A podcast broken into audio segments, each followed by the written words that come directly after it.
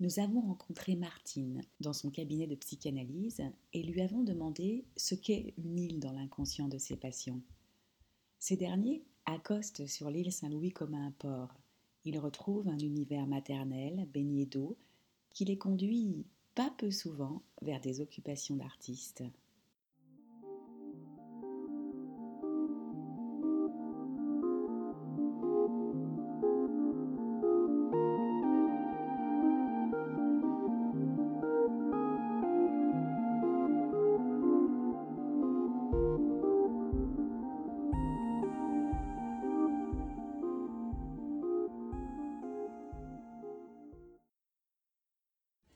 D'abord, l'île, c'est un détour.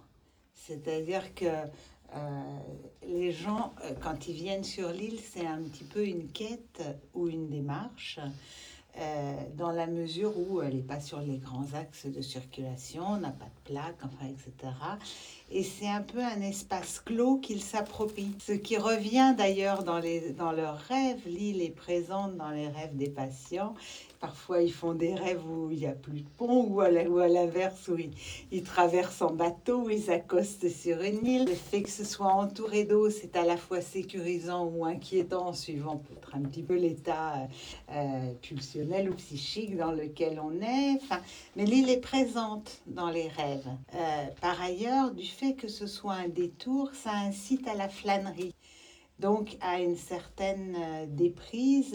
Euh, on n'est pas sur un trajet où on fait ses courses, etc. Les, gens viennent, ils ont souvent quelques minutes avant. Du coup, ils regardent la scène. ils font un petit tour dans l'île ils vont s'offrir une glace chez Bertillon. Il y a une flânerie il y a une mise en scène des pensées, ils y reviennent au restaurant. Enfin, ça devient un lieu un petit peu à eux, un lieu clos. En psychanalyse, euh, enfin, c'est le Heimlich, c'est-à-dire le, home, enfin, l'espace du, du, familier. Mais qui, les, les opposés sont toujours euh, en lien, c'est-à-dire que euh, l'Heimlich est aussi l'Unheimlich, c'est-à-dire que quand vous êtes dans un milieu clos, peuvent aussi surgir des pensées insolites, inhabituelles, un peu étranges, etc., parce que vous avez le temps, parce que vous êtes dans un lieu où vous vous sentez protégé et qu'il y a une fluidité psychique qui s'installe. Je pense que l'île incite à la flânerie et du coup renvoie les gens un petit peu à leur propre désir qui surgissent de façon un peu insolite, de sorte que j'ai beaucoup de patients, je dirais que c'est sur les, ça se compte deux doigts des mains, et peut-être même un peu plus, qui, euh, venant ici faire un travail psychothérapique ou psychanalytique, ont commencé à développer une activité artistique, euh, la sculpture, c'est pas rare.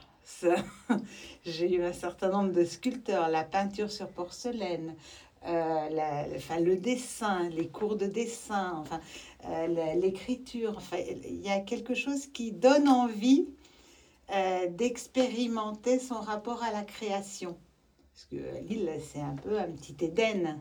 C'est c'est vécu comme un lieu à eux, c'est vécu comme un lieu qui, qui nécessite un détour. Euh, le fait de, de s'en approcher. De, euh, J'avoue que moi, j'ai fait mes études de médecine, euh, la partie scientifique à, Jussieu à côté, et je n'ai connu l'île Saint-Louis presque que par hasard parce que quelqu'un me l'a montré. Alors que c'est tout près. C'est un lieu où il faut venir.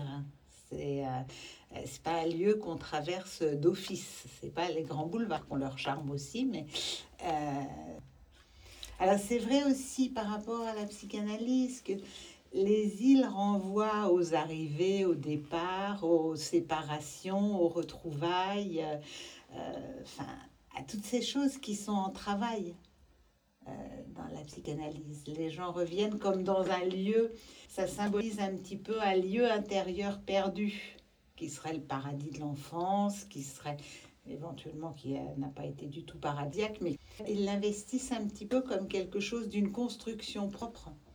Euh, de même, c'est là qu'ils deviennent le héros de leur vie dans un endroit euh, qui fait une nouvelle matrice, un nouveau choix.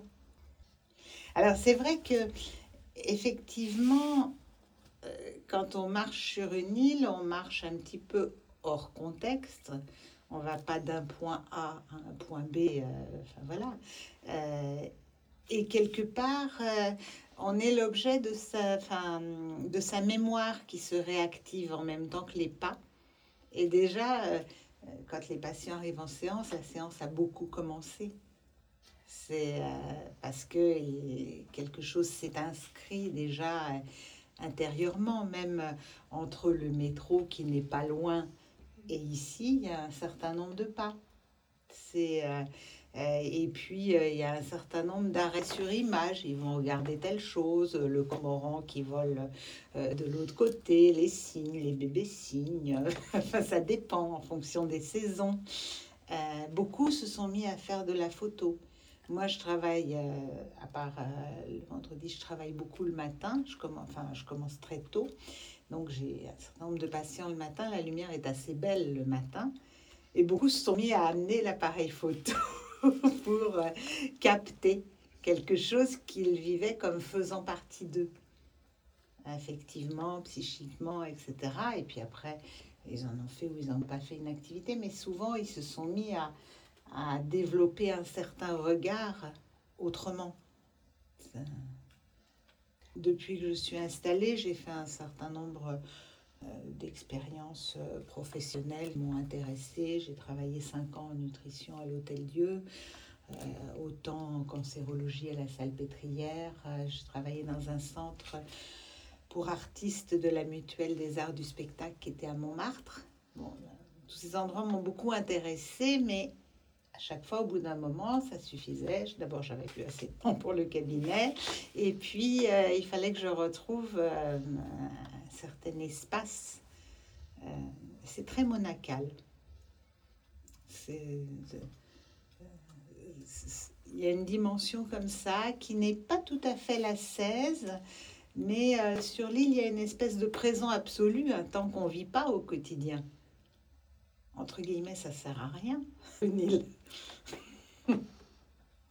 C'est la création d'un lieu pour le psychisme et pour, aussi pour les relations aux autres, parce qu'on on pense aussi d'île en île. Enfin, euh, en plus, euh, j'ai beaucoup d'amis étrangers. Ils viennent très facilement sur l'île Saint-Louis. Ce qui fait que souvent, sans que moi je me déplace, les gens viennent manger ici euh, de différents pays, continents, etc.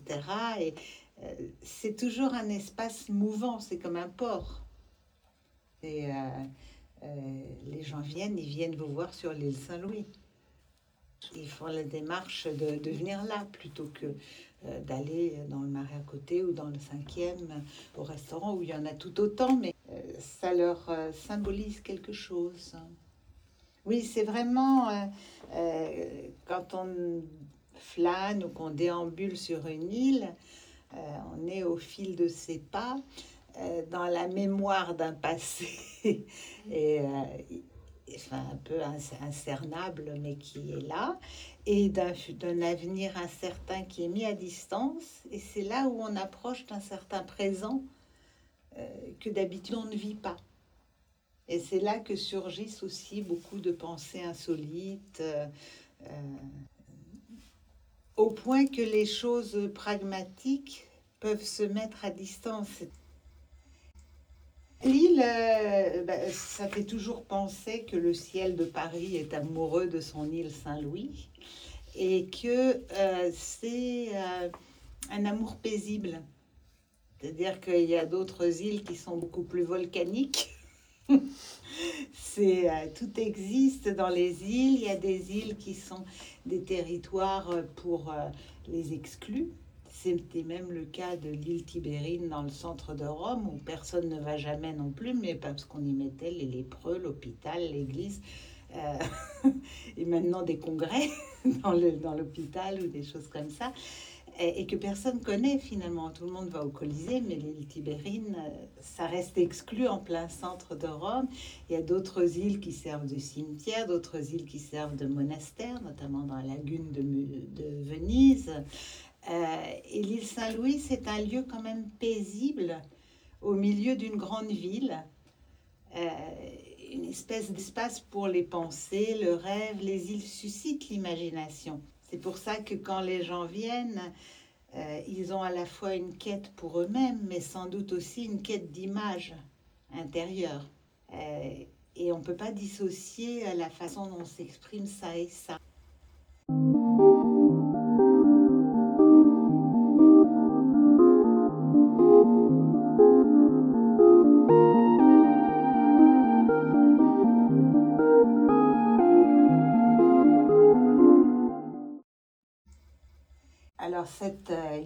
A été autrefois un hôtel euh, bas de gamme, mais où ont vécu Tournier pendant des années. Euh, Deleuze, Boulez, le fils de Daudet, etc. Ils vivaient comme des saltimbanques. Ils allaient au bain-douche de la rue des Deux Ponts et euh, ils allaient manger dans le, ce qui est aujourd'hui le Louis IX, mais qui était une espèce de cantine euh, que, possédaient les parents de Nicole Vitou Chardin, qui avait la librairie en face. Et donc c'était une espèce de bohème intellectuelle. Et quand les, beaucoup d'artistes, quand ils arrivaient à Paris, ils venaient dans cet hôtel qui coûtait pas cher et euh, jusqu'à ce qu'ils aient les moyens. Mais Tournier y est resté jusqu'à ce qu'il soit démembré, vendu en appartement, c'est-à-dire pendant huit ans. Et dans ce cabinet a vécu, je ne l'ai su que là, il y a un an, le peintre Toyenne, qui euh, a vécu 15 ans et a fait euh, toute la elle a fait la partie finale de sa création euh, la plus productive avant d'être à la mort d'André Breton hébergée par la veuve d'André Breton et d'y finir sa vie là-bas. Mais elle vivait là au quai d'Anjou euh, dans cet appartement.